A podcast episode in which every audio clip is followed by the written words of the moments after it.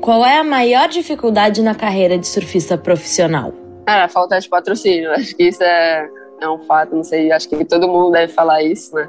Eu acho que é patrocínio. É a falta de patrocínio.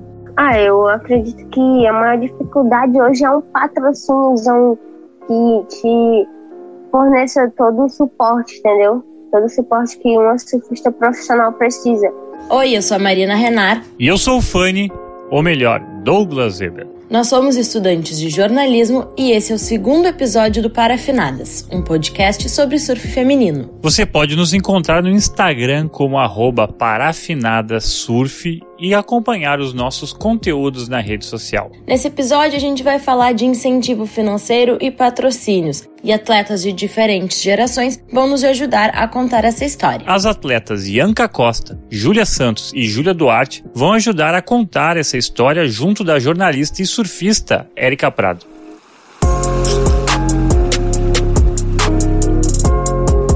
Parafinadas Remada financeira, a ausência de patrocínios no surf feminino.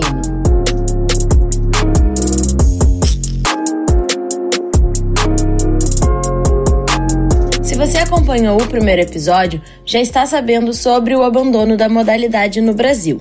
O surf feminino até que viveu bons momentos quando tinha o circuito Super Surf e patrocínio da Petrobras.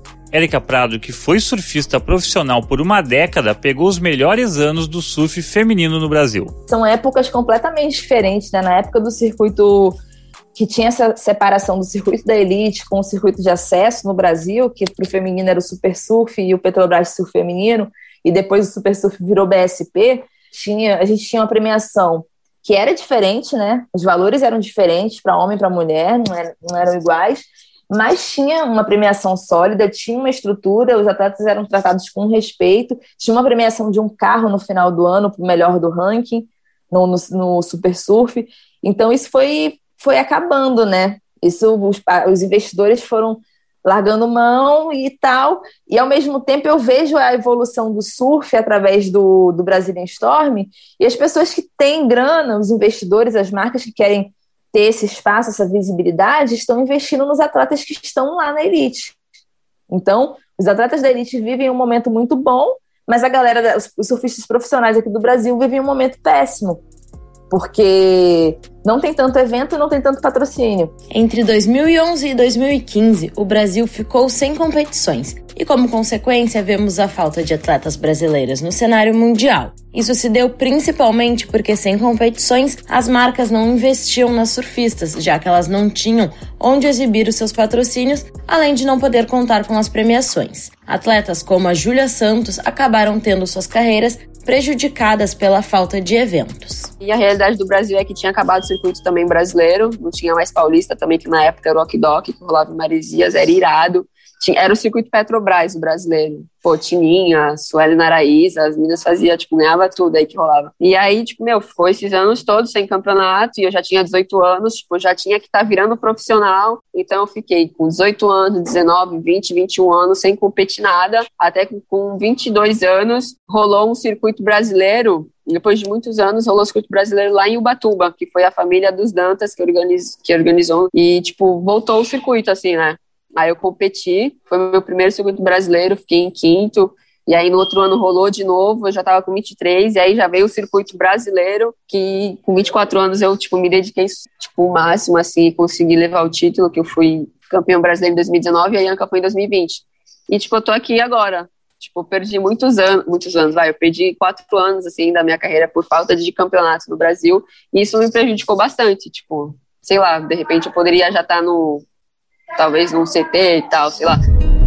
A modalidade nunca foi prioridade no cenário do esporte brasileiro, mas por alguns anos as competições traziam visibilidade para as atletas. Após esse período de retrocesso do surf feminino, o Campeonato Brasileiro voltou em 2015, mas organizado pela família de Suelen Naraíza, bicampeã brasileira, junto do seu irmão e também surfista profissional, o Igor Dantas. Nesse período, o mercado do surf também sofreu mudanças.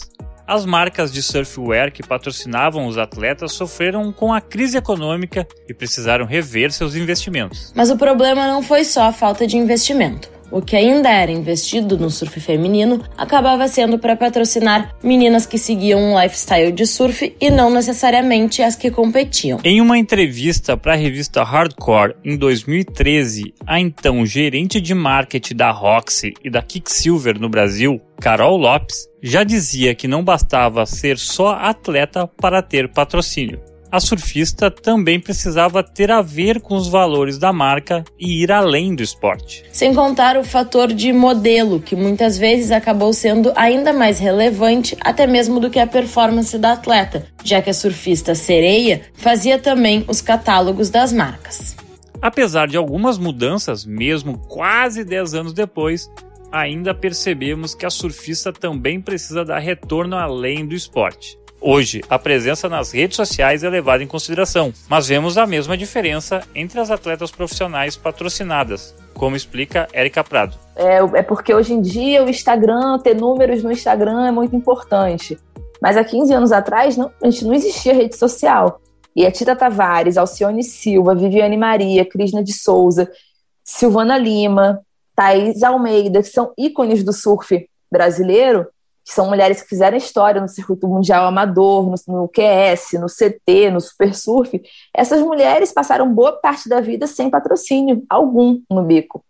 Entendeu? Então, assim, e a história se repete. Hoje em dia a gente vê, tá difícil, tá muito difícil para todas as meninas. Isso é uma realidade. Das, de todas as surfistas brasileiras que eu conheço, se você olhar o ranking brasileiro do ano passado, por exemplo, você tem, sei lá, 30 e poucas meninas. Daquelas 30 e poucas, são, sei lá, cinco que tem patrocínio no bico, um adesivo colado no bico. Pouquíssimas conseguem ter um apoio remunerado, né? Porque adesivo no bico não significa que a pessoa está ganhando dinheiro, né? Quando se trata de atleta do CT, sim. Né? Gabriel Medina, cada adesivo naquela prancha dele é um valor.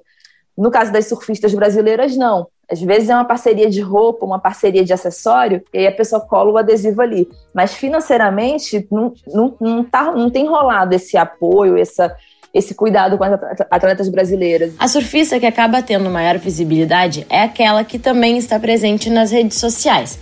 Mas não é fácil conciliar a rotina de treinos como atleta e ainda precisar produzir conteúdo. Você tem que ser atleta, você tem que ser influencer, você tem que ser várias coisas. Tipo, você só ser atleta é muito difícil, porque você ser atleta não é ela é atleta. Você, tipo, faz várias coisas a semana inteira e tem que, ah, porra, tem que postar não sei o que no Instagram, tem que postar um vídeo, tem que ir stories toda hora é muita coisa para a cabeça da pessoa e ela ainda tem que ir lá no campeonato e dar o melhor dela. E se ela perder, ela é ruim. E aí vem a galera criticar no Instagram. Receber apoio de marcas é importante, mas muitas vezes o que entra em negociação são produtos e não dinheiro. Porém, as atletas profissionais precisam investir em viagens e campeonatos, além de pagar as contas de casa, como qualquer pessoa comum. É mais econômico para eles patrocinarem através de, de produtos, né? É muito mais econômico para eles doarem os produtos e, ah, estou apoiando um atleta, do que tirar 500 reais por mês. Só que para o atleta isso não é muito vantajoso, porque, como você falou, as pessoas precisam pagar a conta de água, a conta de luz, precisam pagar uma, uma academia, acessório. Então, assim, é uma situação que precisa mudar, esse sistema precisa mudar, as pessoas precisam enxergar os atletas como profissionais. Dificuldades financeiras são comuns entre as atletas e muitas vezes elas acabam pedindo ajuda e vendendo rifas para conseguirem dar continuidade na carreira, como conta a campeã brasileira de 2019, Júlia Santos. Mas só que muitas das vezes, tipo, a minha vida inteira para eu poder ir para um campeonato assim, até mesmo aqui dentro do Brasil, tinha que fazer rifa, tinha que pedir ajuda, fazer vaquinha, sabe? Aquele lance todo, que é a realidade de todo competidor aqui no Brasil, fazer a vaquinha famosa, né? E, enfim, a minha realidade sempre foi essa bem difícil. Mas sempre deu certo, porque, tipo, a galera sempre acreditou muito em mim. Então, tipo, sempre no finalzinho, assim, no segundo, nos últimos segundos do segundo tempo, assim, chegava um abençoado e, tipo, meu, vou te ajudar com tanto e tal. Então, tipo, já cobri a alimentação ou a hospedagem e tal. Júlia Duarte, a surfista da nova geração, também acaba dependendo da ajuda da família e busca as maneiras alternativas para conseguir competir e viajar enquanto não tem patrocínio. A gente pede ajuda às vezes, é, como vaquinha ou faz rifas, faz rifas. E meu pai banca, minha avó às vezes me ajuda. O famoso patrocínio, né? Como a gente chama aqui. Mas a gente está em busca de patrocínio, a gente está procurando, pesquisando, porque tem meninas que têm, a Sofia Medina tem, a Tainá Rinkel tem, a Silvana tem. Então acho que dá para ter, é só você saber é, fazer o seu portfólio e conseguir achar a pessoa que possa te ajudar.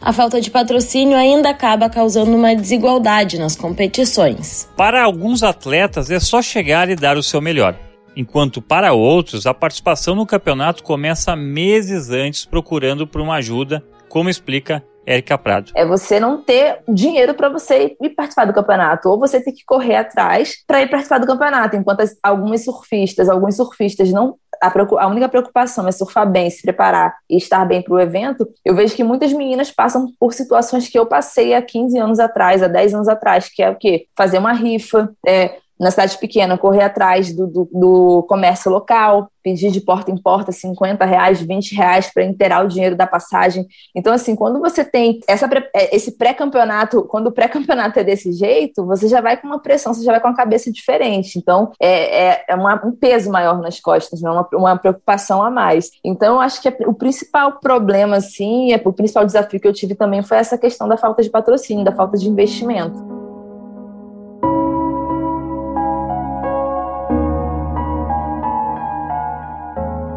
O salário fica praticamente restrito aos atletas da elite mundial. Quando questionamos os surfistas brasileiros, para a maioria a dificuldade é ter um patrocínio que arque com os custos tanto profissionais quanto pessoais. Essa dificuldade é ainda mais presente no surf feminino, que sempre precisou correr atrás do masculino. Mas as meninas não desistem e estão chegando com cada vez mais força para mostrar seu surf. As Olimpíadas também trouxeram mais visibilidade para o esporte e algumas exigências, como as premiações com o mesmo valor no masculino e no feminino. E a CB Surf, nos últimos dois anos, fez um circuito muito por incentivo é, do, do Comitê Olímpico, né? O Comitê Olímpico investiu uma grana, exigiu que a premiação fosse igual para homens e mulheres, não foi uma, uma, uma tomada de decisão dos nossos gestores, mas sim uma, um, uma regra que veio de cima, um, uma exigência. Então, isso acabou dando um levante de alguma forma, né? Com as mulheres ganhando mais espaço, o cenário tende a melhorar. Hoje vemos mais meninas com patrocínio, até porque não pega bem para as marcas investir apenas nos homens. As atletas estão mais positivas e acreditam na ascensão do surf feminino brasileiro. A atual campeã brasileira, Ianca Costa, vê o cenário melhorando apesar de não ter nenhum patrocínio no bico da prancha há três anos. Eu acho que hoje em dia tá mudando essa, essa questão de falta de investimento. Acho que a gente tá numa evolução. Tá, tipo, bem diferente do que era antes, sei lá, cinco anos atrás. Quase nenhuma menina tinha patrocínio. E hoje em dia eu já vejo que as marcas, até fora do surf, estão investindo muito mais no surf feminino. É, então acho que a gente tá numa evolução. Já tem várias meninas que têm uns apoios, já conseguem, sei lá, ir para o campeonato com esses apoios que, que apoiam elas. E eu acho que a gente vai evoluir vai ganhar bastante agora, depois das Olimpíadas. Acho que vai trazer uma visibilidade muito boa para o Brasil, porque o nosso time é muito bom. Então todo mundo vai querer conhecer muito mais do que a galera não conhece, né? Tipo, a galera não sabe que tem uma galera que surfa bem e só não tem condição de estar indo é, para fora competir e mostrar o surf. Então acho que a galera vai querer se interessar mais e vir procurar a galera aqui no, no Brasil. A surfista Julia Santos, que tem 25 anos e pegou uma época em que as marcas ainda procuravam o padrão, conta que foi prejudicada. Pô, eu tenho 25 anos já e eu não, até desse tempo inteiro eu nunca fiz uma viagem assim, tipo, mano, você vai lá só pra treinar, você vai ficar um mês lá treinando, treinando, treinando, treinando. Às vezes que eu fui para fora assim, foi Maldivas que, tipo, eu peguei um sol muito horrível lá, tipo, fiquei uma semana, uma semana e meia só pegando onda pequena, tipo, naquele paraíso onde rola os tubos, tipo, eu dei um azar desse a Peru e Argentina foi onde eu fui, mas só fui para competir, tipo, passei quatro dias lá e fui embora. Então, assim, a minha realidade é só surfar por aqui mesmo. E Guarujá, Maresias também, que eu tenho ido direto, tipo, para aprender pelo menos a pegar uns tubos e tal. Mas Ianca Costa vê um cenário diferente, principalmente porque a maior parte da população brasileira não se encaixa no padrão social da mulher branca e loura muito menos da surfista sereia. Não é só isso, tipo, não basta ser só isso, porque tem várias meninas aqui no Brasil que, ah, é loura, é bonitinha, não sei o que, que não tem patrocínio. Tem até várias meninas que estão saindo dos patrocínios. Então, tipo, você, eu tô vendo agora que não é só isso, que, tipo, envolve outras questões, muitas coisas. E a galera, acho que é, pegou muito nesse ponto do, ai, o padrão, padrão, padrão. Só que tá mudando o padrão. E vai mudar, tipo, porque no Brasil não, nem todo mundo é loira. Tipo, o Brasil é todo misturado. Então não tem como eles querem esse padrão, padrão porque aqui não tem. Esquece.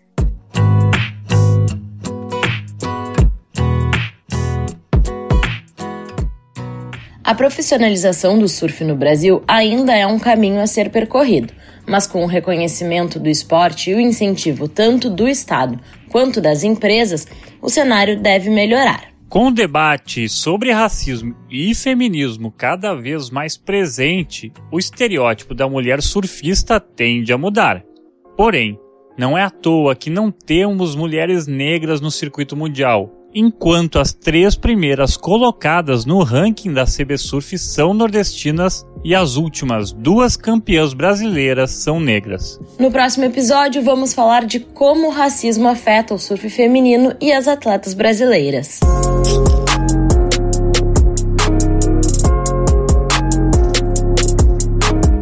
Parafinadas é um projeto multimídia para falar sobre o surf feminino no Brasil. Você pode nos encontrar no Instagram como parafinadasurf e acompanhar nossos conteúdos na rede social. O podcast é uma produção de Douglas Weber e Marina Renard. Agradecimento especial a Marcela Vasconcelos pela locução e as entrevistadas Ianca Costa, Érica Prado, Júlia Santos, Júlia Duarte e Ariane Gomes. Fique ligado, até mais!